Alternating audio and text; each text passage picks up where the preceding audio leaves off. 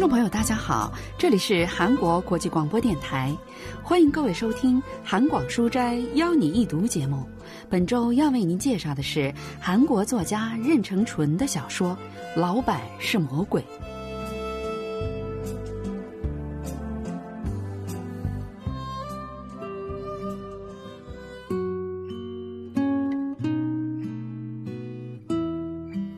因为上班前跟妻子发生了争执，一整天我的心情都很郁闷。妻子是个护士，明年好不容易轮到她休产假了，她等这个机会等了四年，所以不管用什么手段，都得在今年结束之前把孕怀上。虽然她并没有说，但我知道她是非常期待的。所以当我抱怨怀孕又不是什么奥运会的时候，她大光起火。任成纯的小说《老板是魔鬼》收录在他二零一九年出版的短篇小说集里。主人公是一对想要孩子的夫妻，婆家和丈母娘家都没办法帮忙看孩子，但现实又不允许他们两个人中有人辞职，只能申请育儿休假。但虽然在法律上是保障育儿休假的。可如果真的去申请休假，那就是另外一个问题了。而且主人公刚刚跳槽来新的公司还没多久。你们公司不是做慈善的公司吗？做社会事业的老板怎么会因为育儿休假为难员工啊？主人公的公司为希望在社会福利事业上投资的企业寻找适当的对象，或者为他们牵线架桥。公司会为那些希望提高公司形象或者获得税收优惠的企业量身定制符合他们预算和实际情况的各种项目。我问问老板吧。实际上，主人公并不了解老板是个什么样的人。他不管什么时候都是一副表情，让人摸不清他心里在想什么，而且喜欢自己在外面跑业务揽项目。主人公几乎没怎么跟他见过面。老板每个月都能揽来项目，而且正好是员工们可以负荷的数量。这也许是因为他惊人的口才吧。用李氏的话说，在跟客户见面的时候，他简直就像是拥有一条魔鬼的舌头。他说服对方，让对方打开钱包的时候，巧舌如簧，甚至让人觉得能闻到一股硫磺的味道。他虽然没见识过老板那恶魔般的口才，但却从老板用的香水中闻到过硫磺的气味。为了去见比规定的时间早一个小时上班的老板，主人公比平时早一些来到了公司。他怀着紧张的心情敲了敲老板办公室的门，没人回答。就在他推开门进去的那一瞬间，感到一股自上而下。扑面而来的硫磺味儿，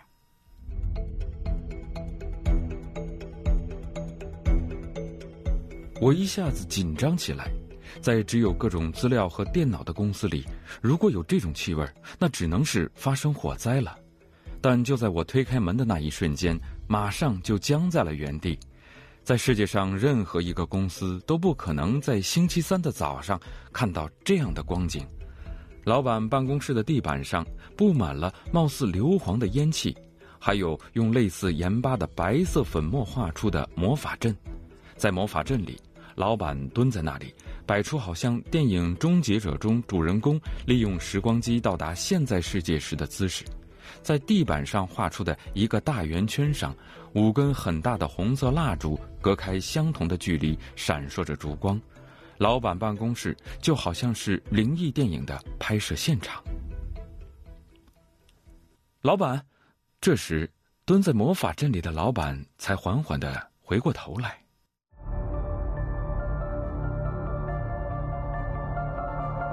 我浑身颤抖着往后退了一步，老板的脸看起来很怪异，发着红光，他的眼睛是黄色的，两颗獠牙呲在嘴唇的外面。老板看到我的样子，短短的出了一口气，从他的嘴里冒出了白色烟气一样的东西，硫磺的味道更重了。这时，不知从哪个角落发出了撼动整个房间的咆哮声，把我吓得魂飞魄散，而且我真的就那样昏厥过去了。快醒醒，刘科长，你没事吧？现在好点了吗？他醒过来的时候，发现自己躺在老板办公室前面的过道里，老板正在担心的看着他。他往社长办公室看过去，发现里面既没有什么硫磺烟气，也没有用盐巴绘出的魔法阵。你敲门进来的时候突然晕倒了，把我吓了一跳。刚才本想说说自己刚才看到的事情。但担心被看作是爱胡说八道的职员，还是闭上了嘴巴。虽然老板建议一起去医院看看，但他对老板说下班后会去妻子工作的医院，回到了自己的座位上。整整一天，他都心不在焉，没法好好工作。午饭的时候，他先挑起了老板是不是有点奇怪的话头。跟我以前公司的老板太不一样了，以前的老板什么样？别提了，心情一天好几变，想要迎合他，比哄哭闹的孩子还要累。他跟现在的老板一样，亲自跑业务，总是拿一大堆的工作来，每天都在喊：“喂，晚上加班啊！”加夜班也不给加班费，那不就是最普通的公司吗？我以前的老板别的都还好，就是整天口吐莲花。我每天都要告诫自己无数次，忍忍忍，还真是啊！咱们公司的确挺不一样的，老板也是。咱们老板完全是个人主义，对组织也不怎么在意。他的想法好像就是我的事情我来做，剩下的事情你们来搞定。不是的，他以前不是这样的人，是后来变成这样的。李氏说，二零零八年以前，老板是一家挺大的公司的代表。在制造业界相当有名，公司主要做大企业的外包业务。当时哪怕只是浪费了一张用过的 A4 纸，他也会用没有节约精神、没有主人翁精神等等对职员批评个没完没了。因为受不了这种折磨，员工辞职率几乎达到了百分之八十，所以工厂的熟练工越来越少。后来还出现了以次充好的情况。本来出了这样的问题后，一般都会被从外包企业中踢出去，但不知道他用了什么样的魔术，每年都能承包到同样的业务。哇，听着觉得像地狱一样啊！但是，二零零八年次贷危机爆发，所有的事情都变了。上游大公司进行了结构调整，把业务出售给了其他的公司。这样一来，老板的公司就好像断了线的风筝，最终还是破产了。善后工作就是这位李氏负责的。从那以后，他就好像变了一个人，突然对我说：“非常感谢，自己一定会东山再起，不管怎样都会回报我。”那个时候，老板没有选择去坐牢这个简单的办法，而是整理了个人资产，给员工发了拖欠的工资，还跟债权团也达成了协议。三年后，他联系了李氏，开始在现在这个公司里共事。毫无疑问，我们老板跟一般的老板不一样，这一点所有的职员都同意。那么，他这种非正常的优秀之处？跟我早上看到的不知道是幻觉还是现实的那场面有什么关系吗？但是我没有任何证据。那天下午，谁在地板上撒了盐吗？我想用吸尘器，却发现尘盒里满满的都是盐。听到尘盒里都是盐的瞬间，他起了一身的鸡皮疙瘩。早上看到的场景并非幻觉，他急忙请了半天的假，离开了办公室。不想再碰到从外面跑业务回来的老板。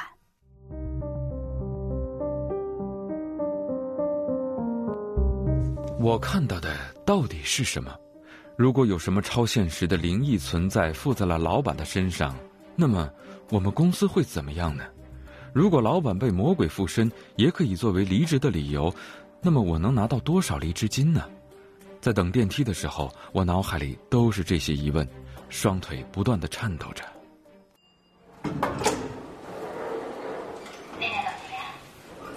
你去哪儿啊？电梯来了老板正在里面。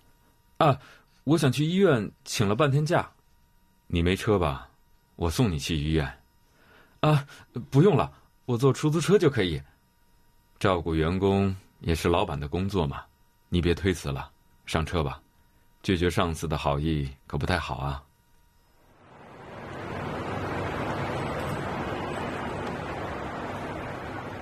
下午四点的江南大路非常的拥堵，跟老板一同待在狭小的车内，让他非常的紧张。老板转动方向盘，把车停在了一条小胡同里。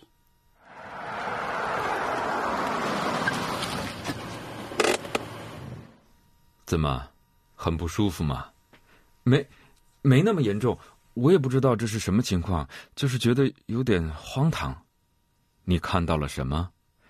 用盐画出来的奇怪的圆圈、蜡烛什么的，还闻到了硫磺味儿，还有黄色的眼睛。不是你想象的那样，我可以给你解释。那您用魔法阵一样的东西在做什么？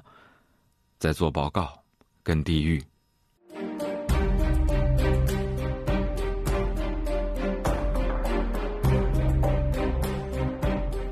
之前那个老板三十年前跟魔鬼签了协议，用灵魂和肉体做担保，换来二十年的富有。现在老板的肉体就是那老板的。二零零九年协议到期后，他的灵魂被带往地狱，肉体则被魔鬼军团收购了。我才发现，他说的那个时期跟李氏说的老板突然变化的时期是一致的。也就是说，现在这位稳重能干的社长是个魔鬼，也可以说是从地狱派来的外派职员。这难道不奇怪吗？魔鬼从地狱里出来，却在做慈善事业。人类死了以后，在阿斯特拉尔界会因为自己犯下的罪而燃烧自己。这个在圣书里被称为是忍受地狱之火的折磨，但不是说人们都是被魔鬼拖到地狱里去受折磨的吗？我们所属的阿斯特拉尔界是不存在质量的世界，从物理学上来看，就是没有办法储存能量的世界。但是人类的灵魂很特别，既属于物质界，也属于精神界，所以那二十一克的人类灵魂，特别是被罪恶燃烧着的灵魂。对于我们来说，就是很好的能源，就好像是电池或者暖炉，不是吧？二十一克的话，很快就会烧完的。看来你对物理学也不太了解啊。人类所具有的质量，在进入阿斯特拉尔界的时候，会转换为能量。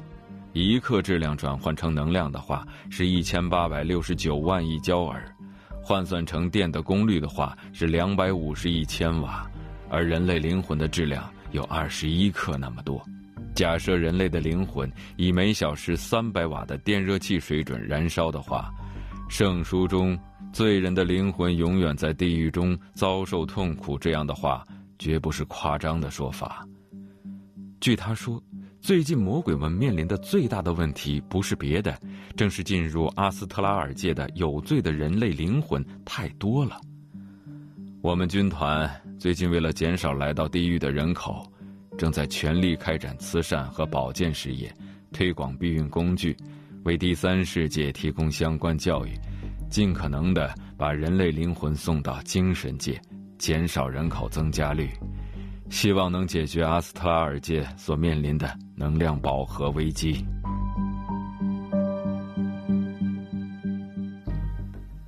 虽然是为了解决地狱人满为患的问题，魔鬼们开始为把人类送上天堂而努力，但这仍然非常令人意外。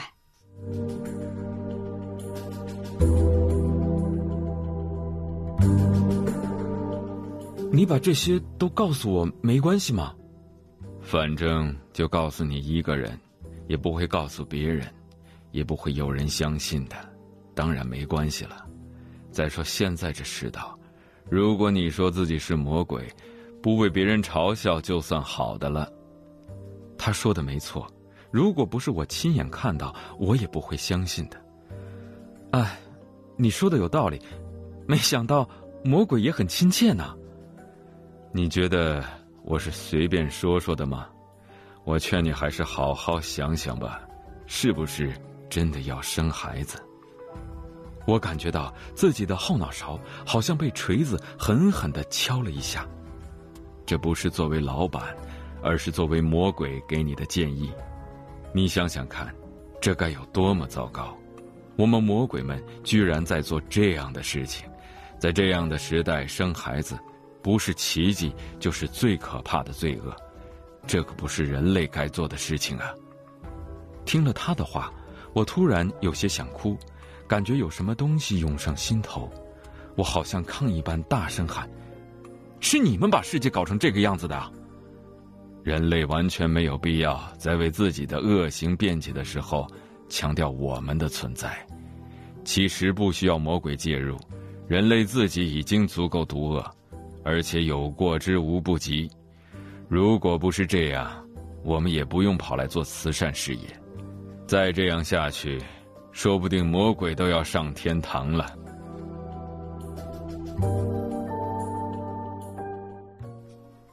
魔鬼劝说主人公要好好考虑下要不要生孩子。面对魔鬼的絮语，主人公却无法反驳。首尔大学国文系教授方敏浩介绍说：“본색이악마인사장은매우관대한또는 魔鬼老板虽然对待员工很宽容和蔼，但实际上还扮演着劝说人类不要生孩子的角色。实际上，这才是最为恶毒的事情，因为人类为了生存下去诞生，又为了生存下去生育子女，这样才能维持生命的延续。这可以说是人类最为善良的本性，也是最具有未来性的本性。但是魔鬼却宣称，生孩子的行为本身可能就是犯罪，不生孩子才会免于犯罪。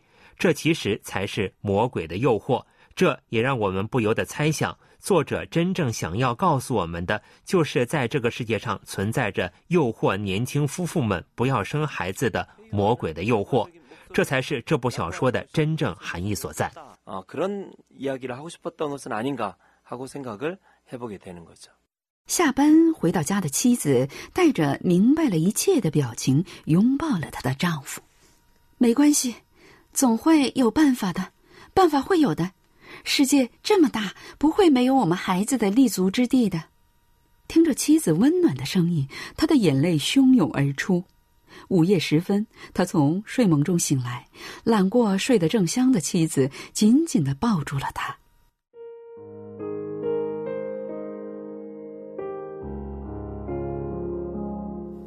二十一克，一千八百六十九万亿焦耳的能量，这是个无法估量又极其遥远的数字。想到由于我们会有另外一个二十一克的灵魂来到这个世界上，顿时对于这件事是多么令人生畏，又多么令人敬畏，有了清晰的感触。我把妻子抱得更紧了，她轻轻地动了动身体，就像魔鬼老板说的那样。对我们来说，这也许是个奇迹，也许新生命的诞生是一件超乎我们想象的了不起的事情。对于既平凡又无知的我们来说，是一件可能无法承受的事情。但是，感受着怀中妻子的心跳声，我想，也许我们可以为那渺茫的可能性做些什么。真是的，让不让人睡了呀？妻子睡意朦胧的说着。向着我怀里拱了拱，看来今天是个要孩子的好日子。